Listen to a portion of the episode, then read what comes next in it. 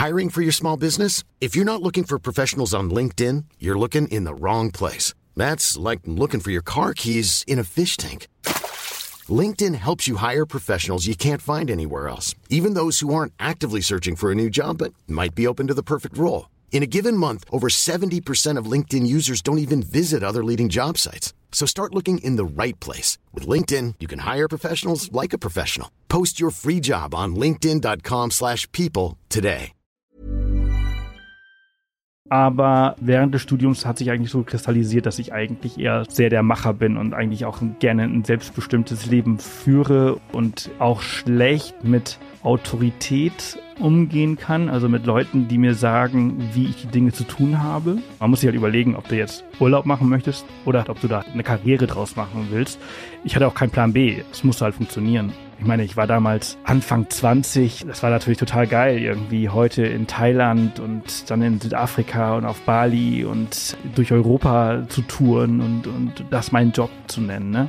Ich habe viele, viele, viele Jahre immer nach dem nächsten großen Ding irgendwie versucht zu arbeiten oder es zu erreichen. Da haben sich so die, die Prioritäten über die Jahre halt komplett verändert weshalb wir ja vom Blogger tatsächlich auch zum Reiseunternehmen geworden sind. Wir bieten ja jetzt auch Gruppenreisen an, wo wir Leute mitnehmen. Das war, das war ein Tag, da sind wir mit einem Ferrari gegen eine Wand gefahren. Ja, aus der Not sind wir jetzt auch noch ein Verlag. Heute zu Gast der Unternehmer Sebastian Cannabis.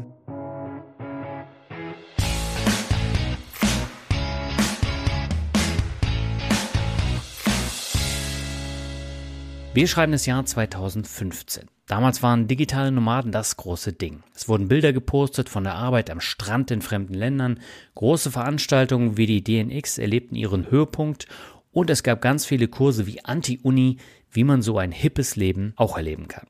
Es war praktisch die Vorstufe für das heutige mobile Arbeiten. Heutzutage kann ich als Festangestellter problemlos im Homeoffice oder aus Europa arbeiten. Vor acht Jahren war das in den meisten Unternehmen noch utopisch und man konnte die Selbstständigkeit noch so ein bisschen glorifizieren, indem man in warmen Ländern gearbeitet hat. 2015 startete ich auch mit meinem Blog und meinem Podcast. Damals hatte ich schon einige Gäste in meinen Mixtapes im Finanzrocker Podcast, die über das Leben als digitaler Nomade oder digitale Nomadin berichteten. Wie etwa Tim Chimoy, Markus Meurer oder auch Sarah Althaus von Rapunzel will raus. Diese Mixtapes waren übrigens die Vorstufe von Mehrmut zum Glück. Über die Jahre sind da Dutzende sehr interessanter Folgen entstanden. Ich fand die Zeit damals auch unheimlich inspirierend und konnte viel für mich selbst mitnehmen. Das war auch der Hauptgrund, warum ich mit den Mixtapes startete und am Ende auch einer der Gründe für mehr Mut zum Glück. Bis 2021 war ich auch noch Mitglied im Citizen Circle von Tim Chimoy und war regelmäßig auf den europäischen Konferenzen. Seit der Corona-Pandemie ist das Thema aber immer mehr in den Hintergrund gerückt. Wie sich das alles geändert hat und was mit einem digitalen Nomaden der ersten Stunde passiert ist, darüber wollen wir heute sprechen und damit heiße ich dich herzlich willkommen zu einer neuen Folge von Mehrmut zum Glück. Mein Name ist Dani Kort und ich habe heute Sebastian Cannabis zu Gast. Sebastian ist eines der bekanntesten Gesichter aus der damaligen Szene der digitalen Nomaden. Er war auch einer der Protagonisten in den beiden Filmen über digitale Nomaden, wurde mit seinem Blog Off the Pass sehr erfolgreich und lebte ein buntes Reiseleben. Das hat sich heute etwas geändert. Die Corona-Pandemie änderte diesen Lifestyle und heute ist Sebastian zwar immer noch Reiseblogger, aber darüber hinaus hat er auch einen kleinen Verlag, mit dem er Bücher veröffentlicht und agiert als Reiseveranstalter. Seine ganze abenteuerliche Geschichte erzählt Sebastian heute bei Memo zum Glück und ich wünsche dir viel Spaß beim Zuhören. Meine Leitung geht heute nach Mallorca zu Sebastian Cannabis. Er ist Reiseblogger, Fotograf, Autor und mittlerweile auch Safari-Guide. Was es damit aus sich hat und wie Sebastian Mut zum Glück bewiesen hat, darüber wollen wir heute sprechen.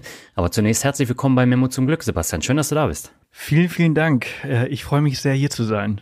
Mich freut es auch, denn es gibt eine Geschichte zu dem Thema digitale Nomaden. Und zwar habe ich 2016 äh, bei der Fachhochschule Lübeck angefangen und hatte dann in, im Rahmen von so einer Montagsbildung einen Vortrag zum Thema digitale Nomaden. Und äh, da habe ich dich unter anderem vorgestellt, neben Tim Chimoy und Markus Meurer und äh, den ganzen digitalen Nomaden von damals.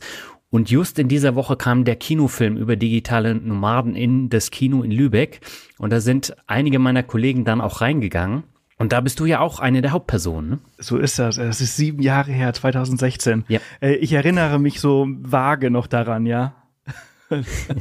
ja, aber das Thema digitale Nomaden hat sich ja seitdem auch ordentlich geändert. Da wollen wir heute auch nochmal drüber sprechen. Aber siehst du dich heute noch als digitalen Nomaden? Nein. Also es hat sich total verändert, ne? Also äh, ich glaube, ja. dass das früher waren wir so Pioniere. Wir haben ja diesen diesen Begriff so ein bisschen geprägt. Also man muss ja auch dazu sagen, wir waren alles damals im, gro im groben Sinne eigentlich Reiseblogger und man hat mhm. irgendwie, irgendwie war Digital Nomade ein bisschen cooler, glaube ich, als, als Reiseblogger. äh, und, und daraus ist dann irgendwie nochmal eine ganz andere Geschichte entstanden. Wir sind heute noch Reiseblogger, wir sind aber keine digitalen Nomaden mehr, weil wir eine Homebase haben, wir haben zu Hause, wir reisen äh, deutlich weniger, wie wir es früher gemacht haben. Ja, wir brauchen einfach so, ein, so einen Ort, wo wir unsere Batterien wieder aufladen können, denn dieses dauerhafte Unterwegssein, das ist dann doch auch sehr anstrengend. Ja, und äh, darüber habe ich ja erst vor kurzem mit Christian Heffner gesprochen und das ist ja ein Freund von dir und darüber kam unser Kontakt auch zustande, ne? Ja, genau. Ich hatte gesehen, dass äh, Christian die Folge, die er mit dir aufgenommen hat, geteilt hatte und da ich so, ey, das ist ja cool und äh, reingehört und dachte so, hey, vielleicht können wir ja mal was aufnehmen, richtig. und so schnell ging das jetzt. Ja, das freut mich natürlich. Lass uns mal einsteigen mit dem Thema Glück. Was bedeutet dir denn persönlich Glück? Glück ist für mich jetzt persönlich gleich Freiheit. Mhm. Also das ist eigentlich damit gleichgestellt, dass ich die Freiheit habe, selber zu entscheiden, wo ich sein möchte, also wo ich leben möchte, wo ich äh, hinreisen möchte, was ich gerade machen möchte. Und dass ich jeden Tag halt eben diese Freiheit aufs, aufs Neue irgendwie treffen kann. Also damit, das ist, das ist mein persönliches Glück. Also, dass ich einfach sagen kann, okay, heute gehe ich vielleicht nicht morgens irgendwie arbeiten oder ins Büro ist nur ein Raum weiter, aber äh, sondern ich äh, gehe erstmal joggen oder ich gehe Fahrrad fahren oder ich gehe an den Strand oder äh, ich, ich treffe mich mit Freunden. Dann mache ich morgen die Arbeit. Das ist für mich diese Freiheit. Diese Freiheit habe ich nicht jeden Tag. Da arbeite ich halt sehr hart für, dass ich mir das immer wieder ähm, leisten kann und erlauben kann, mir diese Freiräume zu schaffen. Glück ist gleich Freiheit. Ja, das habe ich auch schon häufig gehört. Und das ist ja gerade bei Menschen, die selbstständig sind, besonders wichtig, also das Thema Freiheit. Ja, absolut. Also und ich glaube auch, dass die Glück über die Jahre auch verändert hat. Ne? Also wenn ich jetzt so zurück auf meine Mitzwanziger denke, wo wir halt zurück auf dieses digitalen Nomadenzeit äh, auch äh, kommen, da war mein Glück sehr vom Geld auch irgendwie und vom finanziellen bestimmt. Mhm. Ich habe viele, viele, viele Jahre immer nach dem, nach dem nächsten, also nach dem nächsten großen Ding irgendwie versucht zu arbeiten oder es zu erreichen.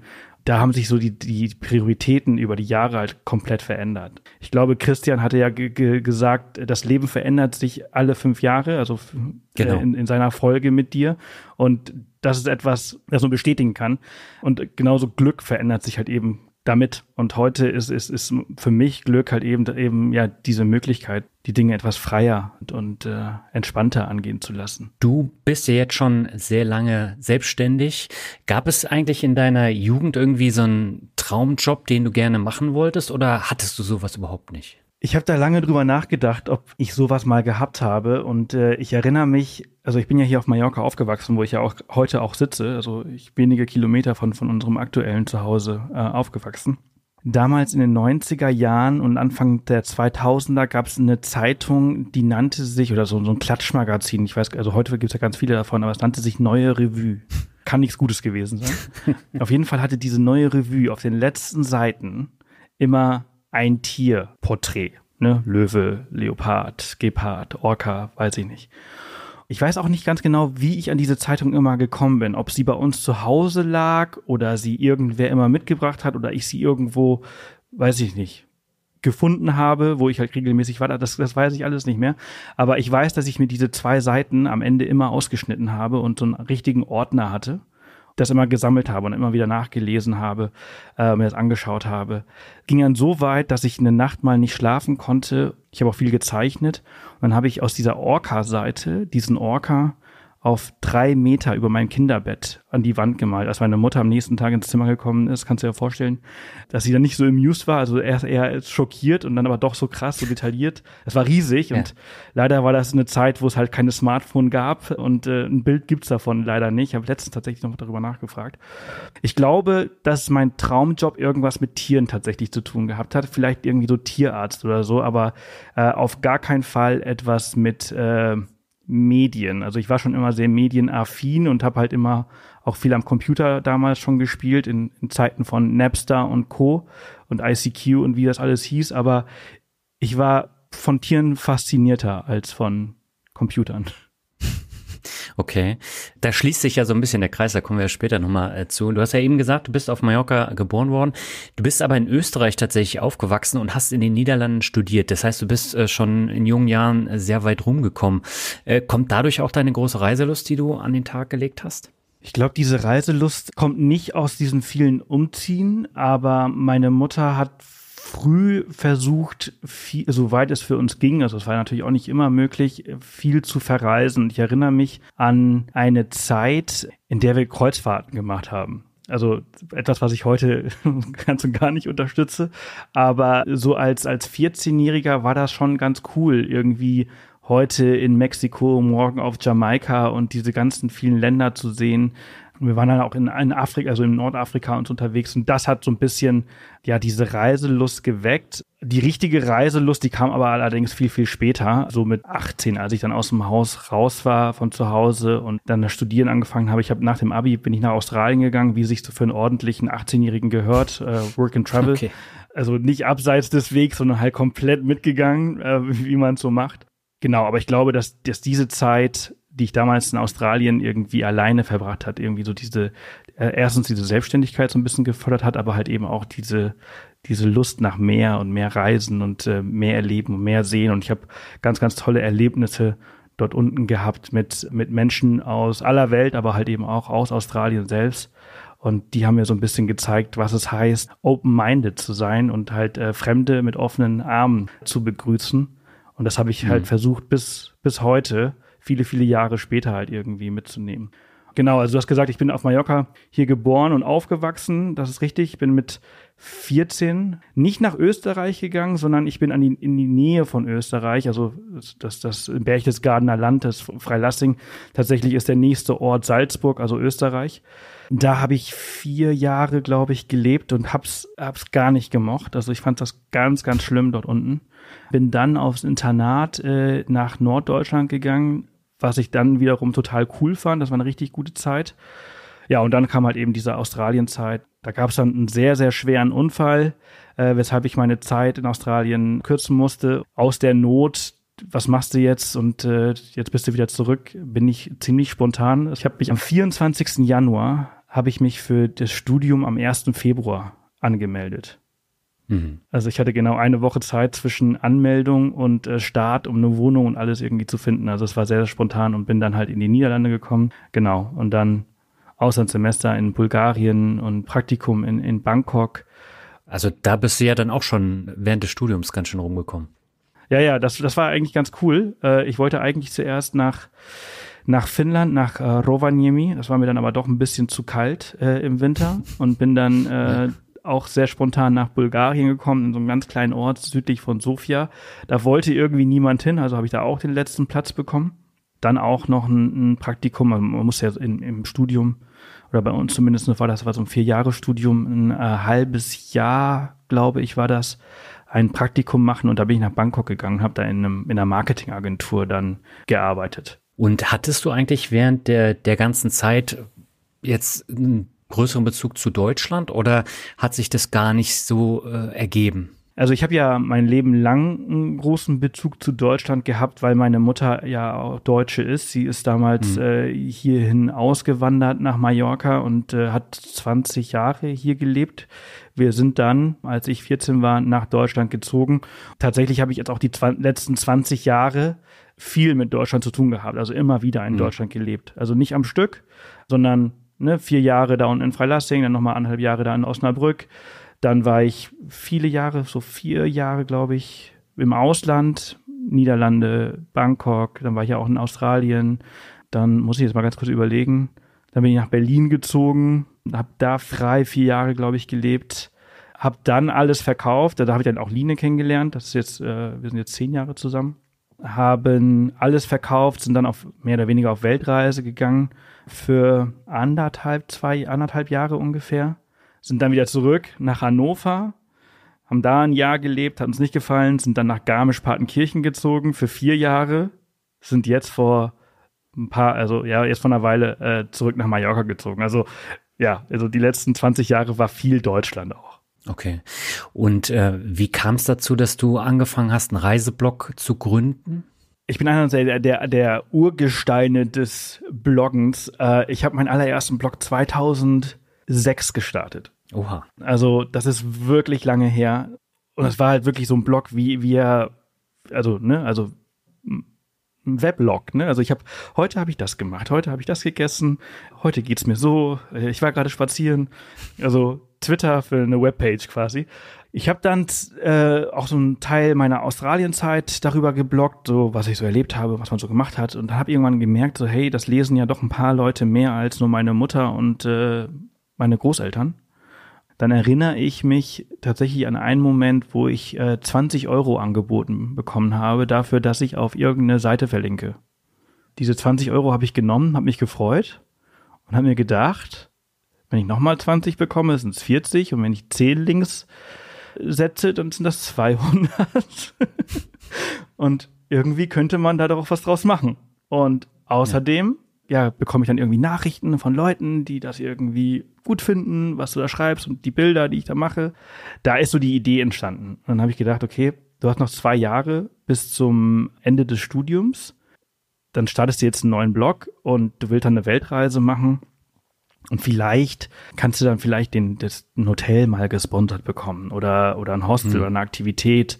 Und dann musst du jetzt vielleicht nicht irgendwie 7000 Euro für die Weltreise sparen, sondern es reichen dann 3.000, 4.000 Euro, weil du dann mit deiner Arbeit, die du jetzt investierst, halt das eine oder andere äh, gestellt bekommst. Also ja, und dadurch ist diese Idee dann entstanden, ja, Off the Path zu starten. Es war, war vorher auch ein anderer Name, Tu irgendwas ähm, der genaue Name weiß ich nicht mehr. Ich hatte nämlich eine Freundin, mit der ich das machen wollte und diese Beziehung ist ziemlich schnell in die Brüche gegangen und äh, ich hatte so eine Liste erstellt mit Namen, die mir gefallen und habe die vielen Freunden geschickt und die haben dann immer irgendwie im Plus dahinter gepackt. Und hinter diesem To irgendwas äh, waren die meisten Plus. Äh, also haben wir diesen Namen genommen. Und als aus To One wurde, hat der, hat der Domainname nicht mehr gepasst und hinter Off the Path waren halt die, die am zweithäufigsten Plus. Ja. Ja, und dann bin ich einfach in die Liste gegangen und äh, habe Off the Path genommen, habe das registriert und dadurch ist tatsächlich halt äh, äh, ja das geworden, was ich heute nach also zwölf Jahre später immer noch mache.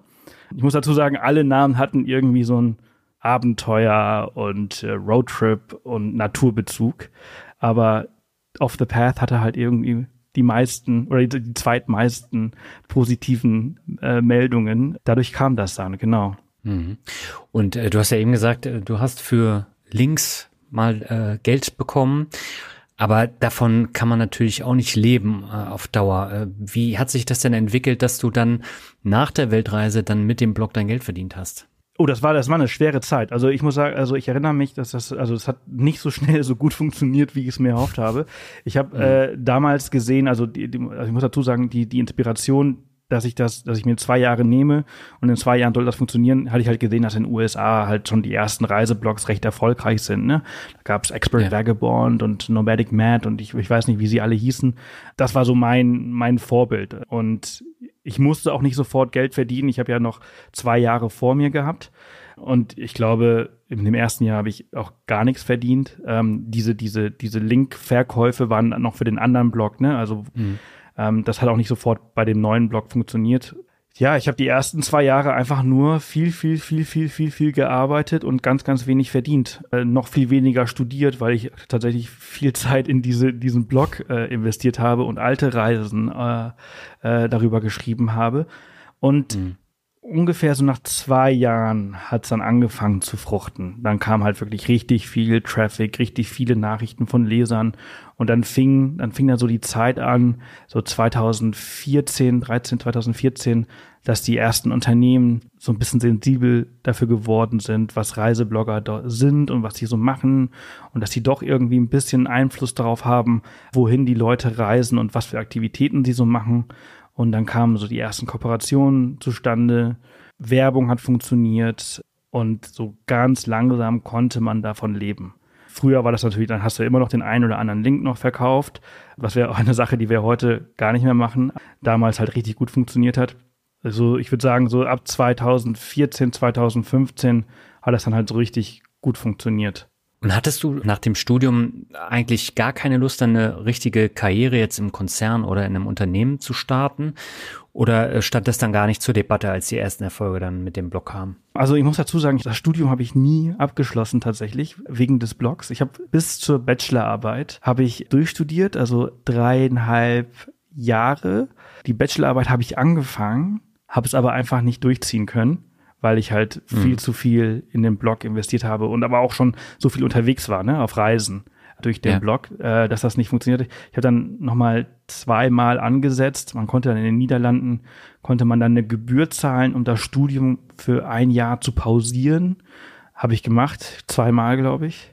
Und dann war aber irgendwann klar, wen willst du eigentlich hier noch verarschen mit, äh, ich mache das noch fertig weil meine Familie war natürlich schon sehr, du musst ja dein Studium fertig machen, hat ja auch viel Geld gekostet. Ne? Also ist ja nicht so, das war ja nicht umsonst. Ich glaube, das, das, das Semester hat ja 2000 Euro, glaube ich, damals in den Niederlanden gekostet. Also es war schon recht, das war schon echt viel. Ich stand jetzt eigentlich vor der Entscheidung, okay, werfe ich jetzt dieses Studium, diese am Ende vier Jahre weg. So habe ich das damals natürlich auch so gesehen und so haben es alle gesehen der wirft jetzt einfach diese vier Jahre weg und, und bricht sein Studium ab und für was? Und der hat auch dann nichts und äh, am Ende hat er einfach nur ein DIN A4-Zettel vom, vom, vom Abi und so. Das war nicht leicht, deswegen habe ich halt allen immer gesagt, so ja, ich mache das noch fertig, aber nicht jetzt, weil jetzt habe ich so viel Arbeit. Äh, wenn ich irgendwann Zeit habe, dann mache ich es fertig. Und dann habe ich irgendwie gesagt, diese zwei Jahre diese Gebühr gezahlt, um es zu pausieren. Und dann irgendwann musste ich mich aber dafür entscheiden, dass, dass es sich einfach nicht mehr lohnt. Irgendwann wurde auch innerhalb der Familie nicht mehr so gefragt, wie läuft es im Studium. Und als das ein bisschen ruhiger wurde, habe ich gesagt, okay, ich erneuere diese Fee nicht oder diese Gebühr nicht. Wir lassen das jetzt einfach. Am Ende stehe ich halt wirklich nur mit, mit Abitur da, obwohl ich ein komplettes Studium durchgezogen habe. Um auf deine Frage zurückzukommen, ob ich nicht immer mal irgendwie Karriere und, und, und Firma und so. Vorm Studium ja, aber während des Studiums hat sich eigentlich so kristallisiert, dass ich eigentlich eher schon so sehr der Macher bin und eigentlich auch gerne ein selbstbestimmtes Leben führe und in der Selbstständigkeit eigentlich auch sehr aufgehe und auch schlecht mit Autorität umgehen kann, also mit Leuten, die mir sagen, wie ich die Dinge zu tun habe. Ich konnte mich dann schon immer irgendwie in meiner Rolle zurechtfinden und, und das war auch alles in Ordnung. Ich habe auch immer gerne gearbeitet, auch in dieser Agentur, in der ich da ein halbes Jahr gearbeitet habe. Das war auch ganz cool, eine geile Erfahrung. Aber ich habe da schon gemerkt, so das ist eigentlich dauerhaft nicht mein Ding und äh, ich, ich werde alles dafür tun, damit das mit der Selbstständigkeit gut funktioniert. Und ich meine, ich war damals Anfang 20, das war natürlich total geil, irgendwie heute in Thailand und dann in Südafrika und auf Bali und äh, durch Europa zu touren und, und das meinen Job zu nennen, ne? Und dann auch noch mhm. dafür, also irgendwie in irgendeiner Art und Weise Geld zu verdienen. Da gibt's ja, vielleicht kommen wir dazu noch zu sprechen, es gibt ja viele Arten, einen Blog zu monetarisieren. Und wir haben uns, und ich habe mich von Anfang an gezwungenermaßen auch recht breit aufgestellt, weshalb man nicht immer nur auf eine Ding, auf eine Sache halt irgendwie zurückfallen musste. Hm. Ja, ich finde das spannend, äh, weil normalerweise, wenn das jetzt nicht geklappt hätte mit dem Blog, dann äh, hättest du äh, ja wieder studieren müssen oder was hättest du dann gemacht? Da hast du dir wahrscheinlich gar keine großen Gedanken drüber gemacht. Na klar, also in, wenn es kurzfristig passiert wäre, dass ich es nicht geschafft hätte, dann hätte ich natürlich ein Problem gehabt, absolut. Aber no risk, no fun. Langfristig habe ich mir dann irgendwann schon irgendwie so zurechtgelegt, dass, also so nach ein paar Jahren, also wenn das jetzt irgendwie dauerhaft nichts ist, dann habe ich auf jeden Fall ein relativ erfolgreiches Unternehmen aufgebaut, was viele Jahre gut funktioniert hat. Und ich denke, dass diese Erfahrung viel wichtiger tatsächlich ist als ein DIN A4-Zettel, wo drauf steht Bachelor of, weiß ich gar nicht, Arts oder Science oder ich weiß gar nicht, was drauf gestanden hätte. Also ich glaube, dass irgendwann so, so ein Abschluss irrelevant halt ist, ne? Und die, diese Erfahrung, die man gesammelt hat, vor allem als Allrounder, wie ich das gemacht habe. Also bin ich bin überzeugt, dass das halt bei den Arbeitgebern halt schon auch gut punktet. Ja. Ja, ich weiß, was du meinst. Ich habe das ja auch mitgemacht mit dem Thema Blog und mit dem Thema Podcast und war jetzt auch mehrere Jahre selbstständig.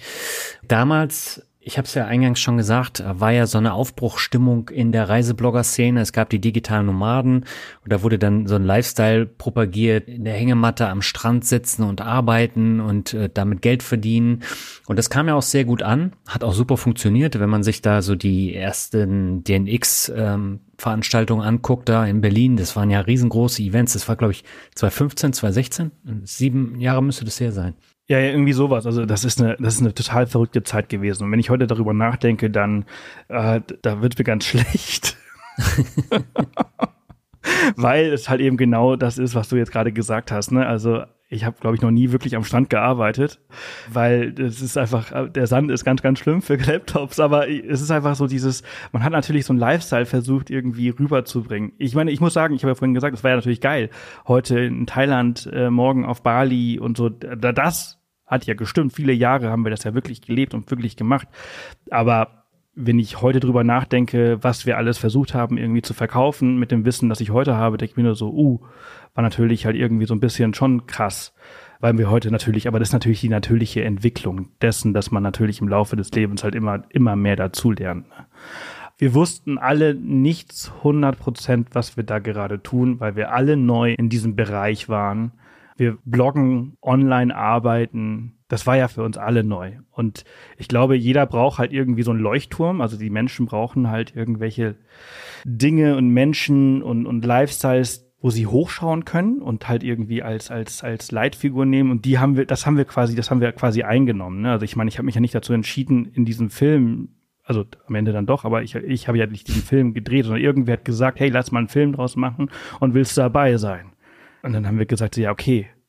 Also wir wussten ja auch nicht, in welche Richtung das geht und dass das halt so durch die Decke geht. Wir haben ja einfach nur unser Ding gemacht.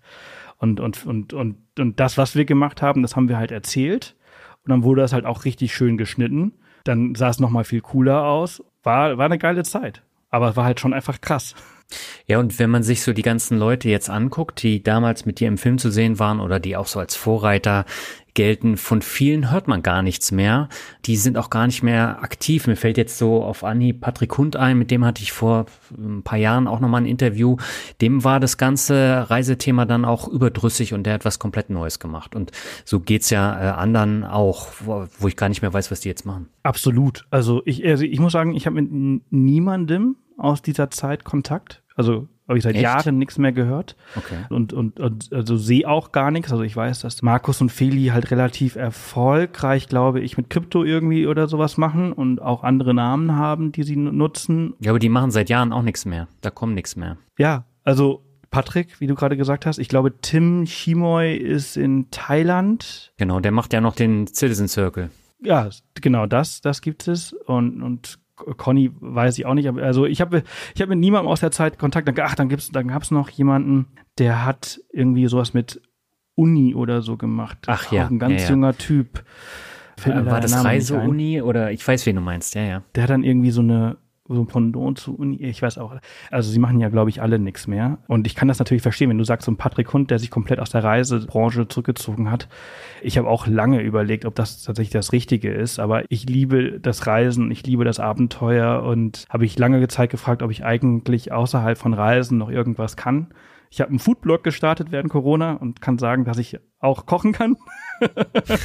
Aber ich liebe es einfach viel zu sehr. Ich bin da viel zu passioniert, um es sein zu lassen. Und ich liebe es, Nachrichten von Menschen zu bekommen, dass sie ein unglaublich geiles Erlebnis in Südafrika gehabt haben oder beim Kajaken mit Orcas und so weiter. Mhm. Weshalb wir ja vor ein paar Jahren auch zum Beispiel nicht nur, also vom Blogger tatsächlich auch zum Reiseunternehmen geworden sind. Wir bieten ja jetzt auch Gruppenreisen an, wo wir Leute mitnehmen nicht nur sagen, hey, du kannst dahin und das erleben, sondern wir nehmen dich auch mit und wir reisen mit dir und mit, mit einer kleinen Gruppe von, von zehn Personen, meistens zehn, zwölf Personen und haben eine geile Zeit gemeinsam. Du erlebst die Welt äh, durch unsere Augen und, und wirst sehen, wie unglaublich toll das ist.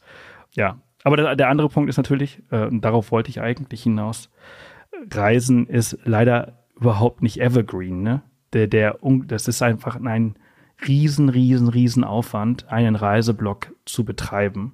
Vor allem in so turbulenten Zeiten, wie wir sie ja jetzt zurzeit erleben oder in den letzten oder ja. seit, seit drei, vier Jahren erleben, wo halt so unglaublich viele Unternehmen halt eben auch pleite gehen. Ne? Wenn ich heute einen Reisebericht schreibe, dann ist der eigentlich schon nächste Woche veraltet weil vielleicht ein Café schon wieder geschlossen hat, was irgendwo ich mhm. letzte Woche noch äh, noch einen Kaffee trinken war äh, und das Unternehmen da schon gestruggelt hat und jetzt nächste Woche macht es zu, weißt du, das weiß ich natürlich nicht, sobald ich das unter ja. äh, die Stadt oder das Land verlassen habe.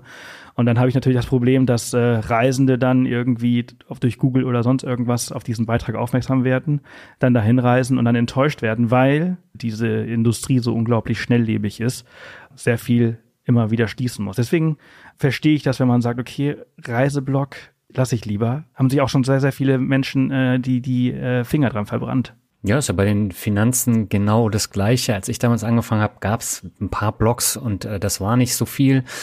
Und mittlerweile ist die Konkurrenzsituation halt auch viel größer geworden. Und damals war es mit den Reiseblogs genauso. Es gab dann ständig neue und irgendwann war das auch zu viel. Und äh, durch Corona haben ganz viele dann auch aufgehört. Und bei den Finanzen war jetzt so die Hochphase und ich weiß nicht, inwiefern sich das jetzt in den nächsten Jahren dann auch so ein bisschen totläuft, weil es einfach viel zu viel zu diesem Thema gibt. Ja, ja, und das haben wir, also ich, ich erinnere mich, 2016 war, glaube ich, so die absolute Hochphase, 2016, 2017.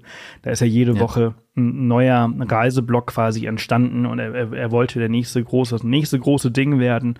Es gibt sie alle nicht mehr, weil es einfach und das, das merken ganz viele aus dieser Idee, ich möchte eine Weltreise machen und ich werde jetzt der nächste Instagram-Star und, und ich blogge darüber und, und verdiene mir das Geld. Und sie haben alle die gleiche Motivation, wie ich sie damals gehabt habe. Ne? Ich, will, ich will mir ein bisschen was sponsern lassen, da muss ich nicht alles aus, äh, nicht so viel Geld ausgeben, habe eine geile Reise und ein geiles Erlebnis und so weiter und dann, und dann mache ich daraus irgendwie mehr.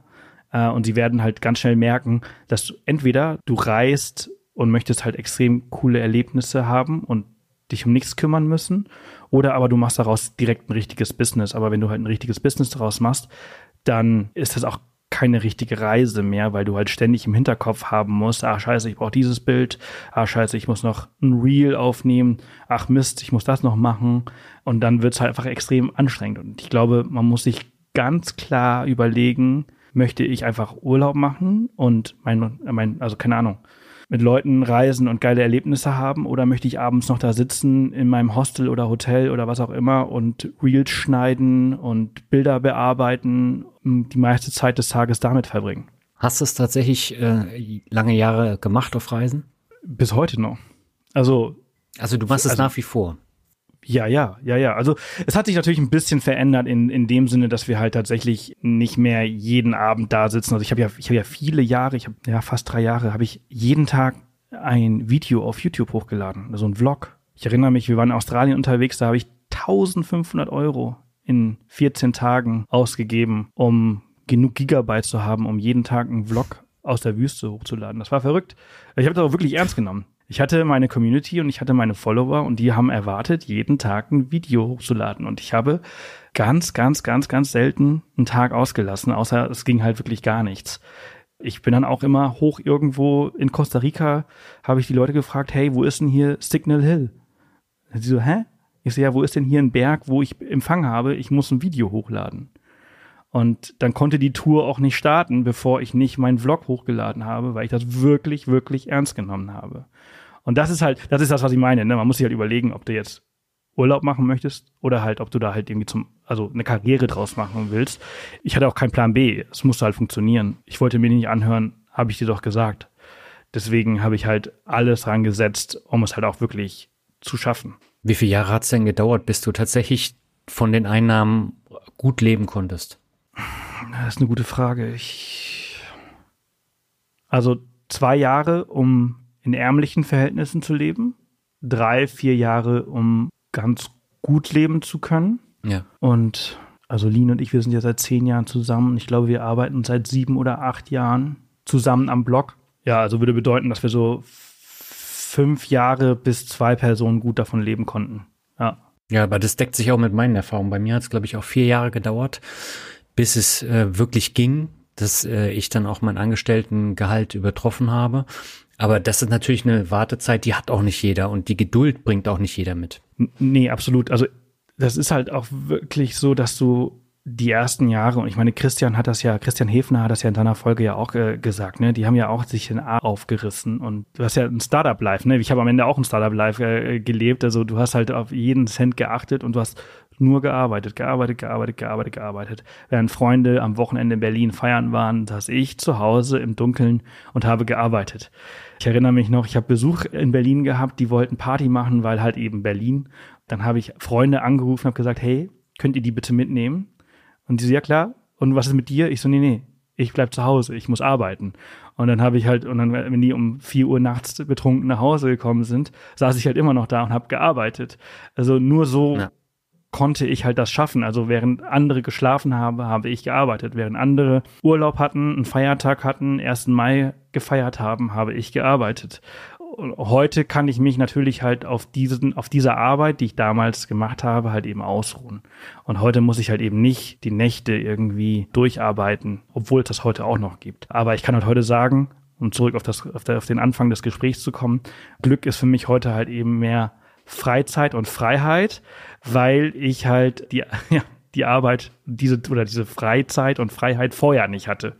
Ja, aber äh, da kam ja dann 2020 die Corona-Pandemie. Die hat ja alles geändert, vor allem für die Reiseblogger. Das muss ja für dich auch unheimlich schwer gewesen sein, dann äh, irgendwie Geld zu verdienen. Wie bist du damit umgegangen? Also ich erinnere mich, als wenn es gestern gewesen wäre, der 13. März 2020. Ich, das war ein Freitag.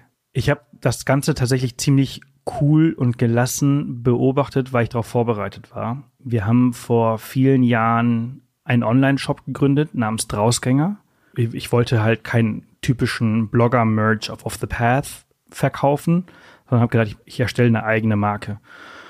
In diesem Shop haben wir halt Brotdosen und Trinkflaschen und Hängematten und so weiter verkauft. Und äh, das wird halt in, in ja, Fernost, also in, in, in China, in Indien, in Taiwan ähm, hergestellt. Und entsprechend war ich viel in Kontakt mit unseren Herstellern in China. Und die haben mich quasi so ein bisschen darauf vorbereitet, was da kommt. Eine Dame die unsere Flaschen herstellt, die hatte mich zwei, drei, Wo drei Wochen vorher gefragt, ob ich Masken brauche, ob ich welche bestellen möchte. Also ist natürlich nicht ihr Kerngeschäft, aber sie würden jetzt halt irgendwie auf Masken wechseln, weil die Nachfrage so hoch ist. Okay, ja, ja, mache ich doch mal. Und habe ich irgendwie, ich glaube, 500 Masken bestellt. Und dann habe ich das meinem Stiefvater erzählt. Der hat eine Firma in Hannover mit 30 Mitarbeitern und der hat gesagt, mhm. oh, wieso brauchst du das denn? Ich so, ja, da kommt irgendwas, also da ist irgendwie sowas im Laufe jetzt und ich glaube, das könnte ganz gut sein. Und dann hat er gesagt, ja, weißt du was, bestell einfach, mach mal, keine Ahnung, mach mal 5000 draus, wenn das geht. Und dann habe ich äh, diese Bestellung abgegradet und ich glaube, die Woche nach dem 13. März hätte die ITB stattfinden sollen. Das ist ja die größte Tourismusmesse äh, der Welt in Berlin. Und Line und ich, wir wechseln uns immer ab, wer dieses Jahr geht. Und sie war dran und ich hatte ihr gesagt, du pass auf, ist okay, also du bist dran, aber ich möchte nur, dass du auf diese Messe gehst, wenn du eine Maske trägst. Und sie war so, ja, ja, mache ich, okay. Und ich, mir war ganz klar, dass sie nur ja, ja sagt, damit ich ruhig bin und sie die Maske auch mitnehmen wird, aber sie die nicht tragen wird. Haben wir uns wirklich, haben wir lange darüber diskutiert und ich hatte, ich äh, habe da wirklich viel drüber, über Corona und was kommt da aus China gerade auf uns zu, gelesen also wir hatten uns was ziemlich Cooles aufgebaut in Garmisch. Ne? Wir hatten, wir hatten, wir waren zu, ich glaube, zu fünft im Team. Wir hatten 150 Quadratmeter Lager für diesen Online-Shop für Drausgänger. Haben alles selber gemacht, Versand und natürlich Off the Path. Die haben äh, äh, vier Personen haben für Off the Path jeden Tag Content erstellt und geschrieben. Wir hatten eine Kampagne in Tirol, glaube ich, war das. Unsere Mitarbeiter sind da runtergefahren haben das Büro um 10 Uhr verlassen und ich glaube, um 15 Uhr habe ich sie angerufen und habe gesagt, hey, ich habe gerade gelesen, dass hier alles zugemacht wird und wir ab, äh, ab Montag in Lockdown gehen, kommt sofort wieder zurück. Brecht alles ab, brecht eure Schneeschuhwanderung ab, kommt sofort wieder zurück. Und ich glaube, die waren die letzten, die quasi über die Grenze gekommen sind. Das war, das war ein Tag, da sind wir mit einem Ferrari gegen eine Wand gefahren. Also anders kann ich das einfach nicht erklären. Mit, mit Vollgas gegen eine Wand. Diese Kampagne, die gerade an diesem Tag gestartet ist, wurde natürlich sofort abgebrochen und, und gecancelt. Entsprechend auch das ganze Geld, was, was damit irgendwie zustande kam. Ich, ich glaube, die haben da nur einen Teil bezahlt, weil wir natürlich angereist sind und damit gerechnet haben.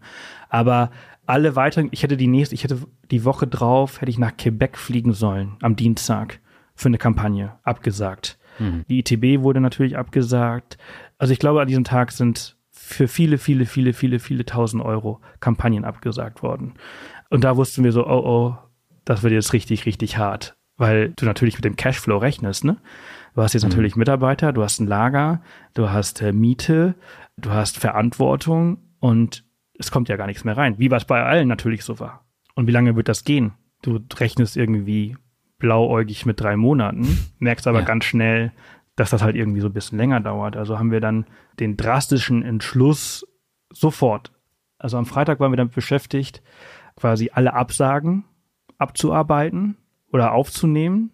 Am Samstag haben wir entschieden, dass wir das Büro dicht machen, dass wir alle entlassen müssen und unsere Kosten auf Null reduzieren müssen, wenn wir das halt überleben wollen.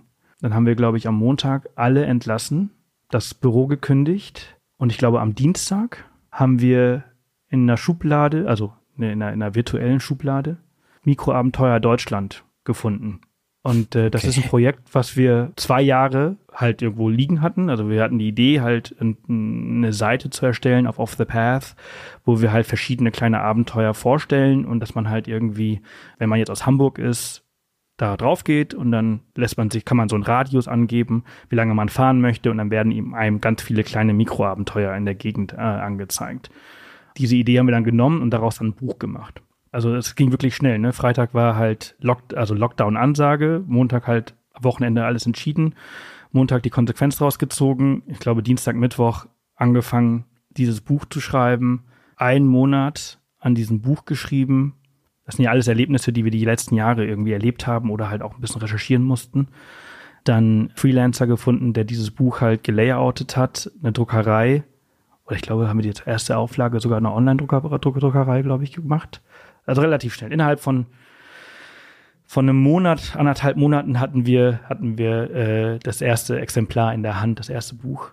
Das haben wir dann angefangen zu verkaufen weil wir hm. wussten, ähm, die Leute werden jetzt nicht mehr nach Südafrika reisen, wo wir halt relativ viel Geld über Airbnb und Booking verdient haben oder nach Costa Rica oder nach Chile oder nach Kanada. Diese ganzen Einnahmen sind ja weg.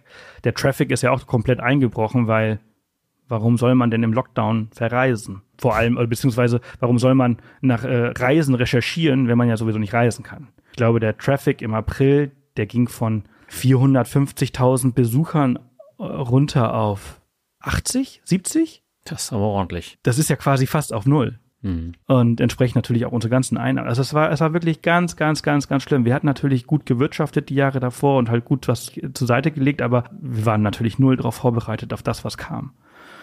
Genau, also haben wir alles auf dieses Buch gesetzt und gesagt, okay, die Leute, die werden jetzt, äh, wenn sie nicht verreisen dürfen, dann werden sie halt in Deutschland halt irgendwie versuchen, äh, was zu erleben. Und äh, das muss jetzt irgendwie funktionieren. Dann haben wir dieses Buch geschrieben, äh, drucken lassen und angefangen zu verkaufen und es lief und lief ganz gut und hat uns durch das 2020-Jahr gebracht.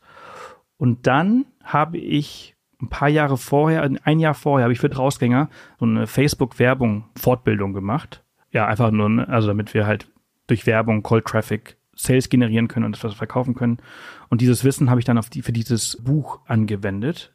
Hab ich, bin ich vorher ja. nicht drauf gekommen, weiß ich gar nicht warum. Ich habe es eigentlich tatsächlich nur für unsere Follower am Anfang geschrieben, dass wir dadurch was verdienen. Da haben wir dann irgendwie ganz viel, ganz viel Glück gehabt. Da haben wir dann irgendwie eine Zielgruppe gefunden, die halt dieses halt einfach einfach bestätigt hat, dass das, was, was wir uns gedacht haben, stimmt. Die Leute sind dann äh, 2020 und 2021 hauptsächlich in Deutschland gereist und äh, haben dieses Buch wie verrückt gekauft. Am Ende war dann 2021 eins unserer aller, allerbesten Jahre, obwohl wir gar nicht mehr so viel Traffic auf dem Blog hatten und haben dann angefangen, weitere Bücher zu schreiben. Ja, aus der Not sind wir jetzt auch noch ein Verlag Wir sind gerade tatsächlich dabei, jetzt das nächste Buch zu schreiben. Also wir haben jetzt seit 2020 haben wir Mikroabenteuer Deutschland, Europa für Abenteurer, Kochbuch für Camper. Und jetzt haben wir angefangen, ein Buch zu schreiben für Abenteuer mit Hund in Europa. Weil okay. wir halt eben auch einen Hund haben. Die Leute lesen immer noch Bücher, sie kaufen immer noch Bücher. Vielleicht kaufen sie in der breiten ba Masse nicht mehr die gedruckten Bücher, aber in der Nische tun sie es. Das hat uns die Corona-Zeit echt gerettet. Jetzt ist schon wieder was ganz anderes. Jetzt, sind wir, jetzt ist Corona quasi vorbei. Jetzt reisen die Leute wieder. Jetzt sind wir auch wieder viel mehr unterwegs. Jetzt kommt auch wieder viel mehr Content auf der Seite und wir erholen uns langsam wieder, was, was den Traffic und was die Einnahmen angeht.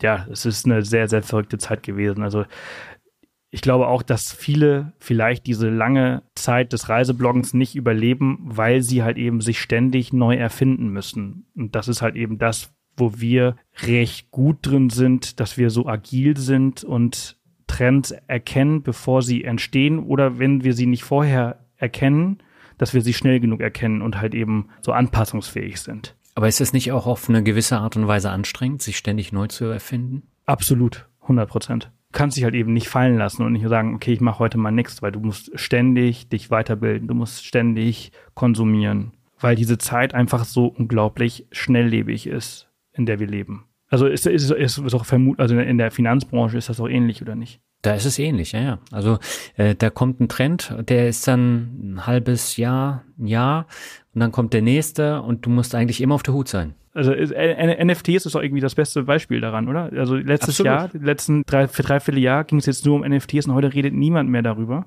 Und du musstest deinen ganzen Content halt irgendwie auf NFTs halt irgendwie abändern, um halt relevant zu sein, um diesen Traffic mitzunehmen und, und, und, und, und so weiter und so fort.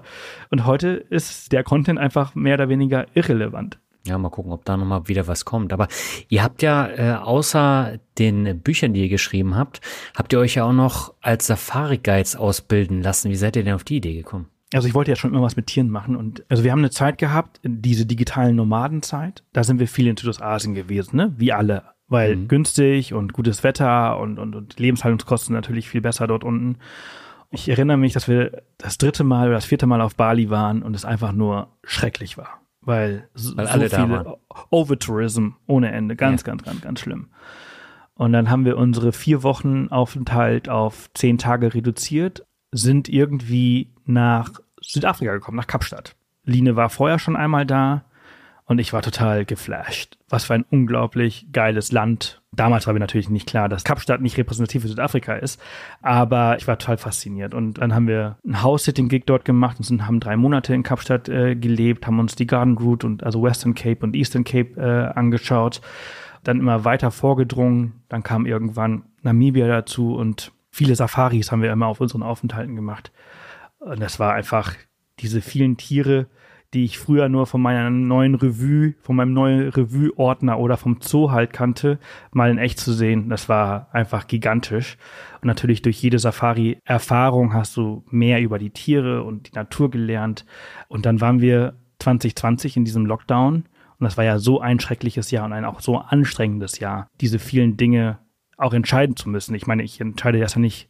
Also heute kann ich einfach darüber erzählen, dass ich ganz viel Geld an dem Freitag, den 13. verloren habe, übers Wochenende entscheiden musste, dass ich mein Lager schließe, dass ich meine Mitarbeiter entlasse. Das, das kann ich heute einfach erzählen, aber die, dieses Erlebnis war ja damals unglaublich hart, unglaublich schwer, ähm, das alles durchzumachen. Und nach diesem wirklich Kackjahr und Ende Dezember sah es ja so aus, so, oh, man kann langsam wieder reisen und man konnte auch nach Südafrika und solche Geschichten. Und dann haben wir entschieden, okay, wir müssen raus wir können nicht mehr. Ich lebe ja in so schönen Orten wie Garmisch-Partenkirchen, die halt auch irgendwie so ein bisschen am Arsch der Welt sind, weil ich halt eben regelmäßig durch meinen Job verreise.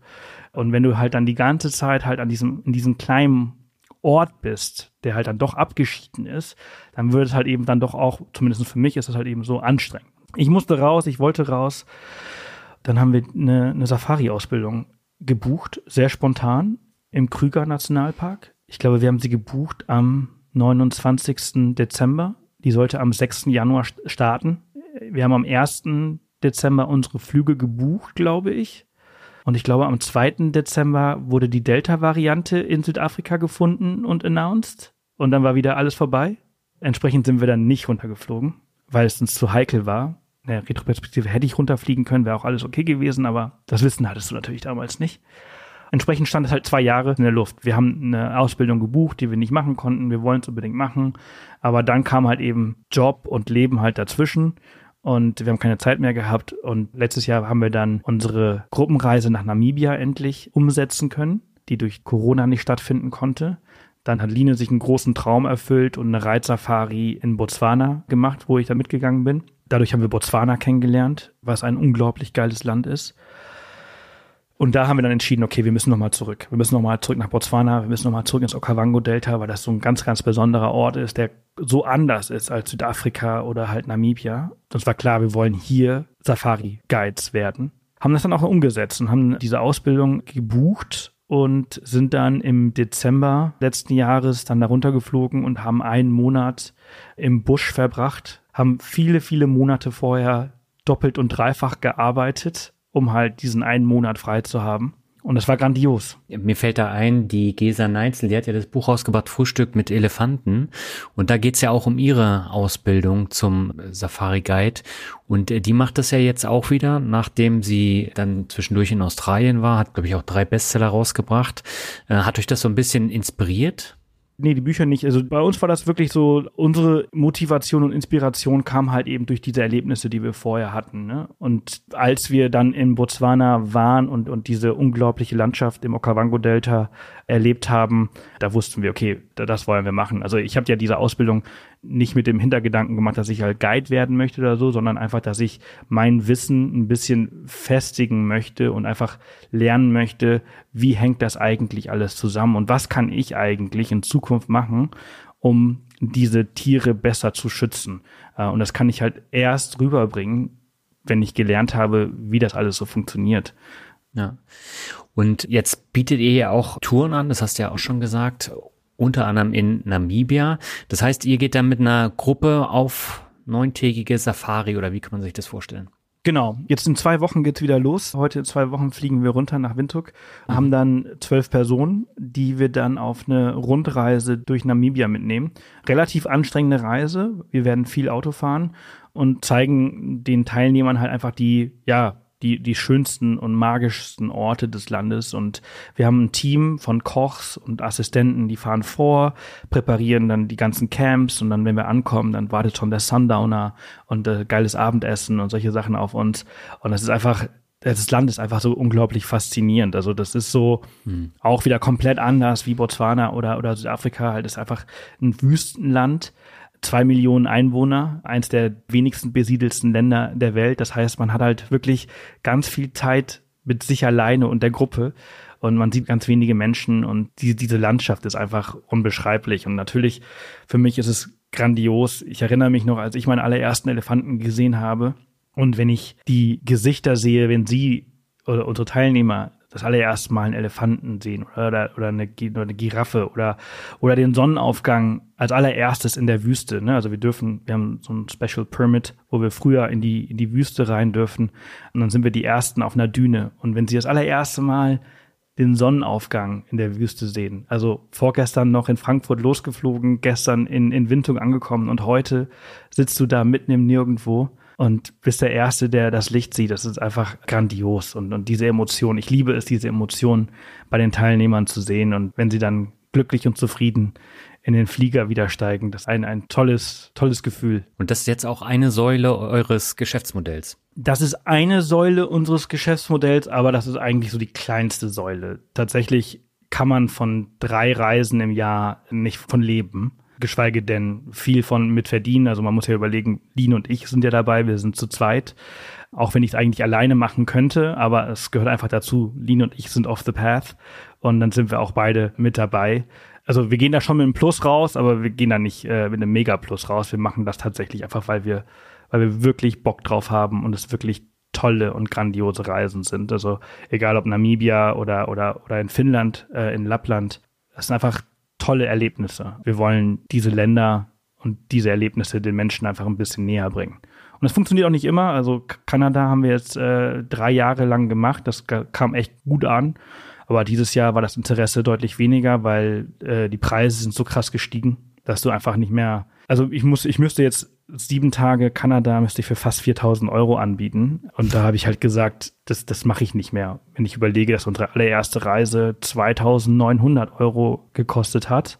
Die Preise sind einfach so krass durch die Decke gegangen, dass ich das einfach nicht mehr mit gutem Gewissen verkaufen kann. Also, obwohl das Erlebnis unbeschreiblich und unbezahlbar eigentlich ist, aber es ist einfach so unglaublich viel Geld, dass, dass ich natürlich verstehe, wenn die Leute sagen, sorry, das geht nicht. Reisen und, und Reise, äh, Gruppenreisen, das ist eine Säule und unseres Unternehmens, aber, aber ganz, ganz kleine. Aber wo du das jetzt gerade ansprichst, so das Thema Preise auf Reisen hat sich natürlich extrem geändert seit 2020. Gibt es ja noch weitere Aspekte, die du wahrgenommen hast, die sich geändert haben jetzt beim Reisen nach Corona? Also wir haben jetzt zwei Trends mitgemacht in der Reisebranche. Mhm. Einerseits durch die Lockdowns waren wir alle gezwungen, im eigenen Land äh, zu reisen, 2020. 2021 mhm. durften wir wieder die Grenzen verlassen oder, oder die Grenzen durchqueren und haben halt Europa angeschaut. Und äh, letztes Jahr genauso. Und jetzt ist wieder der, jetzt sind wir wieder fast auf dem Vor-Corona-Niveau. Jetzt ist wieder Deutschland weniger interessant. Europa ist für einige noch recht interessant, aber jetzt wird sich langsam wieder getraut, Fernreisen zu, zu planen und Fernreisen zu machen. Ähm, mhm. Corona ist kein großes Thema mehr. Es gibt ganz, ganz wenige Länder, wo man nicht mehr rein darf oder wo, wo eine Impfung verpflichtend ist. Das hat sich ja jetzt wirklich alles gelöst und der Trend vom Vanlife, der löst sich jetzt auch langsam wieder auf. Äh, die Preise für Vans sinken langsam, merke ich nämlich selber. Ich versuche nämlich gerade einen mhm. Allradsprinter zu verkaufen und werde ihn nicht los. also äh, das sind so Sachen. Also ich glaube, dass, dass die Fernreisen jetzt wieder, wieder stark kommen werden und äh, die Leute sich wieder trauen werden, die, die längeren Reisen zu wagen. Mhm. Ja, ich habe das auch mitbekommen. Ich hatte mich äh, vor kurzem unterhalten und da hatte mir mein Gesprächspartner gesagt, er hat jetzt äh, für Australien da was gebucht und äh, das ist komplett ausgebucht gewesen. Also genau das ist es. Also das haben, also das hat niemand erwartet, weil du planst ja solche Sachen ein Jahr im Voraus. Also du kannst zwar, du, also du als Konsument kannst einen Flug ungefähr zehn bis elf Monate im Voraus buchen. Dahinter ist die Industrie so, ja, so 24, ja, 12 bis 24 Monate vorher am Plan. Die ganzen Autos zum Beispiel, die, die sind ja alle verkauft worden zu Corona oder, oder während Corona. Mhm die ganzen Mietwagen, die ganzen Camper. Und entsprechend gibt es noch einen relativ kleinen Bestand, weil dieses Geld haben die Unternehmen ja gebraucht, um halt irgendwie über die Runden zu kommen und ihre Mitarbeiter zu, zu bezahlen und ihre Fixkosten zu bezahlen. Das fehlt jetzt natürlich. Und das Geld haben sie ausgegeben. Das heißt, sie können sich jetzt nicht einfach wieder die Autos kaufen, die sie vorher hatten. Das müssen sie jetzt ganz langsam alles wieder aufbauen. Der Konsument, also der Reisende, der hat jetzt auch relativ viel Geld gespart und möchte das jetzt natürlich halt irgendwie auch ausgeben und, und was erleben und raus.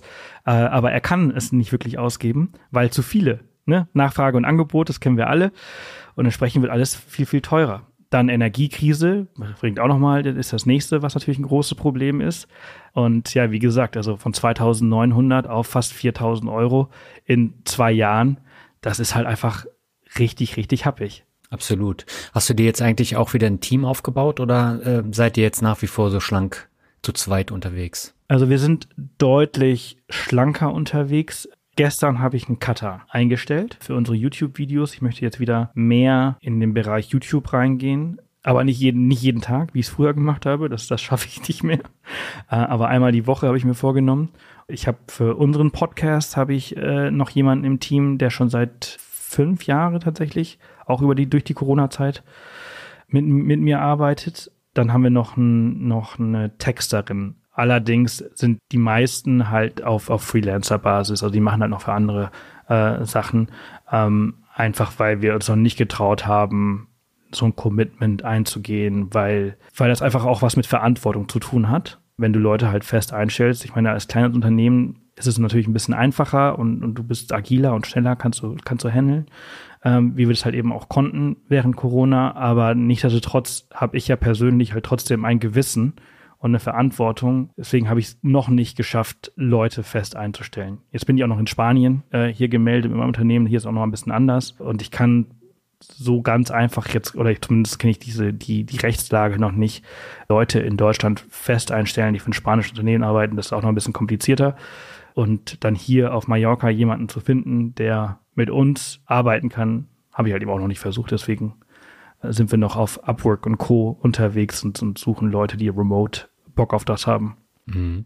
Hast du dir denn jetzt für die kommenden Jahre noch Ziele gesetzt, die du unbedingt erreichen willst, oder lässt du das einfach auf dich zukommen? Also ich würde super gerne wieder auf Traffic-Niveaus vor Corona äh, wiederkommen. Daran arbeiten wir äh, hart und äh, wir sind auf einem guten Weg. Und äh, ansonsten, ich habe es ja gerade kurz angesprochen, äh, YouTube ist ein Thema, was mich gerade sehr interessiert weil ich glaube, dass halt mhm. da über die Suche äh, auf YouTube noch viel passieren wird äh, in den nächsten Jahren. Ich habe da jetzt gerade auch einen Online-Kurs zu absolviert, der mich dann noch mal ein bisschen bestärkt hat in, in der Idee.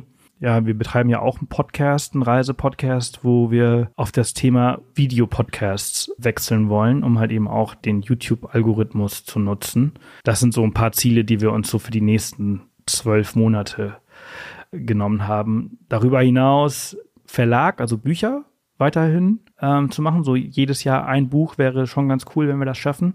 Dann haben wir noch verschiedene weitere Projekte. Also wir arbeiten ja nicht nur wir so für uns, unsere Seiten, unseren Content. Wir haben ja auch noch einen Foodblog, den wir 2020 gestartet haben. Dann erstellen wir noch ganz viele Inhalte für Unternehmen als mehr oder weniger Medienagentur. Zum Glück haben wir genug zu tun. Da gibt es gar nicht so viel Zeit, um, um viele, viele Ziele äh, sich vorzunehmen. Aber das klingt auf jeden Fall sehr interessant, was du dir für Ziele gesetzt hast. Ich wünsche dir dabei auf jeden Fall alles Gute und würde sagen, wir kommen zum Ende zum Word Shuffle. Das heißt, ich nenne dir ein paar Begriffe und du sagst, was dir dazu einfällt. Und beginnen möchte ich mit dem Begriff, da bin ich jetzt mal gespannt, was du sagst, und zwar Heimat. Heimat. Uh, Okay, also ich versuche mich kurz zu halten. Also Heimat tatsächlich mittlerweile wieder Mallorca. Ich hätte niemals gedacht, dass ich jetzt irgendwas mal sage. Äh, als wir hier weg sind, war ich froh. Ich wollte auch nie wieder zurück, die letzten 20 Jahre. Und jetzt bin ich hier, bin sehr happy. Also eine richtige Heimat habe ich nicht, aber ich fühle mich hier sehr, sehr wohl. Lieblingsland ist der nächste Begriff. Oh, das ist eine unfaire Frage. Äh, immer das Letzte. immer das Letzte. Na, ich hätte jetzt äh, gedacht, dass du irgendwie Namibia oder so sagst, aber ja, äh, das letzte war Botswana. Okay. also das, das, das, das, südliche Afrika auf jeden Fall. Aber ich finde auch Neuseeland total geil. Ich finde Costa Rica total geil. Ich finde mhm. Chile geil. Ich finde Kanada geil. Ich finde Norwegen super geil. Deswegen ist es so unglaublich schwer. Also es, es gibt kein Nummer eins. Also ja. Okay, Punkt. Dann kommen wir zum nächsten Begriff. Happy Coffee ist es. Happy Coffee, supergeiler Kaffee. Und Christian, guter Freund. Wir haben ja auch den Capim Branco zusammen erstellt, in der eigenen Röstung zusammen. Alles super. Okay, dann kommen wir zum nächsten Begriff. Den hast du auch schon angesprochen. Jetzt darfst du noch ein bisschen ausführlicher was dazu sagen. Und zwar Orcas ist es. Orcas. Oh, ich liebe Orcas. Wir haben ja viele Jahre diese Touren da auf Vancouver Island organisiert, wo wir mit Orcas Kajaken waren. Großer Traum wäre es tatsächlich, im November ist immer der Sardine Run oberhalb der Lofoten.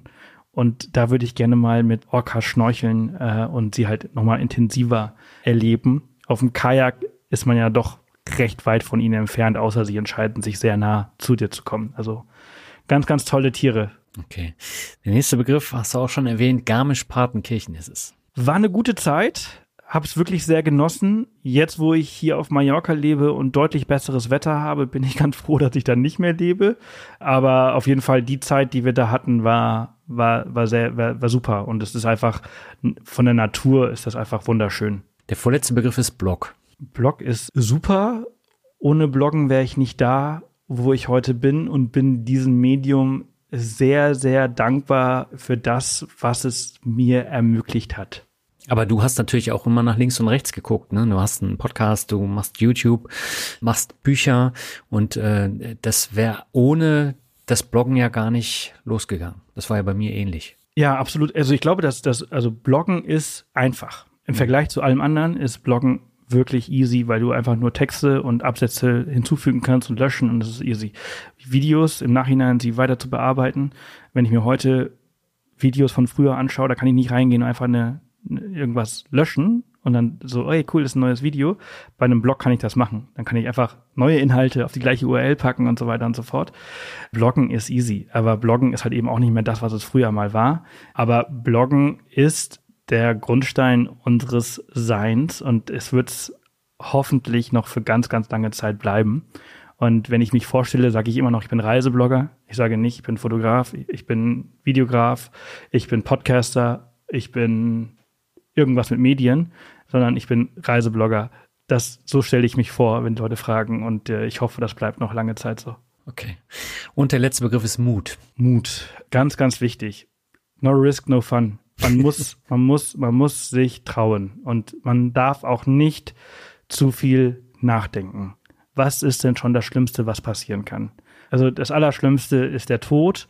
Und äh, so weit sollte es nicht gehen, aber bis dahin kann man sich einfach was trauen wenn man lange überlegt hat, sich selbstständig zu machen oder, oder, oder irgendwas zu machen, was man, was man schon immer von geträumt hat, dann sollte man es auf, einfach auf jeden Fall machen. Die Courage und den Mut haben, dieses eine Leben, was wir haben, halt bis, zu, bis zum allerletzten Tropfen halt irgendwie zu genießen. Ja, das waren jetzt schöne Schlussworte. Sebastian, ich danke dir sehr herzlich für das interessante Interview und wünsche dir alles Gute für die Zukunft. Daniel, ich danke dir. Es hat unglaublich viel Spaß gemacht, mal auf der anderen Seite des Mikrofons äh, zu sitzen.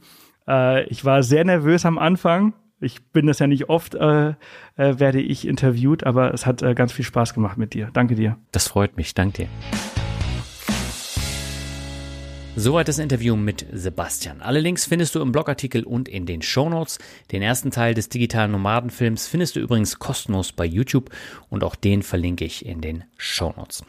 Das war jetzt ein schöner Rückblick in meine Anfangszeit als Blogger und ein Blick auf eine Bewegung, bei der ich mir schon das ein oder andere abgeschaut habe. 2018 war ich ja beispielsweise auf einer Vocation in Thailand, wo ich auch sehr viel mitnehmen konnte. Ein Jahr später konnte ich es mir leisten, nur noch 20 Stunden die Woche zu arbeiten und zwei Jahre später war ich komplett selbstständig. Die Keimzelle wurde damals auf dieser Vocation gepflanzt und hätte ich nicht nach links oder rechts über den Tellerrand geschaut, wäre dieses Leben gar nicht möglich gewesen.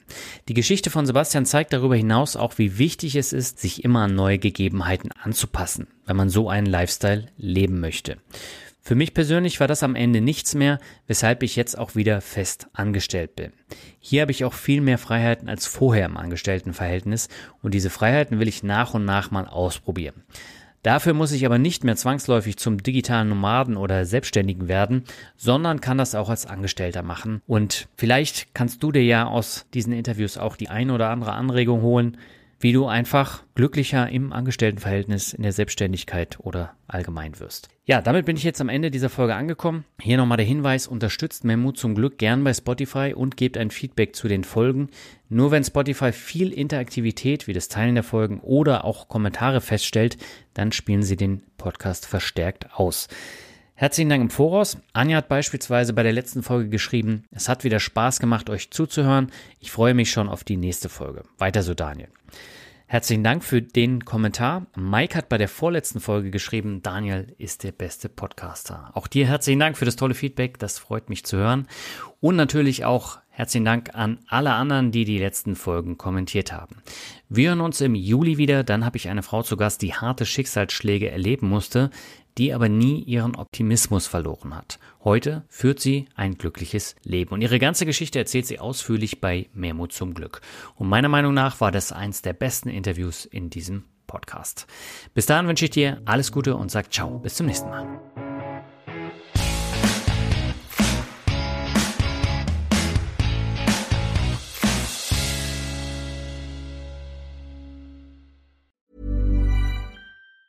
Planning for your next trip?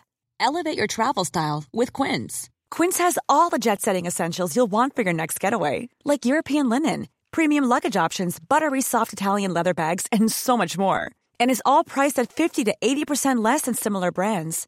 Plus, Quince only works with factories that use safe and ethical manufacturing practices. Pack your bags with high-quality essentials you'll be wearing for vacations to come with Quince. Go to quince.com slash pack for free shipping and 365-day returns.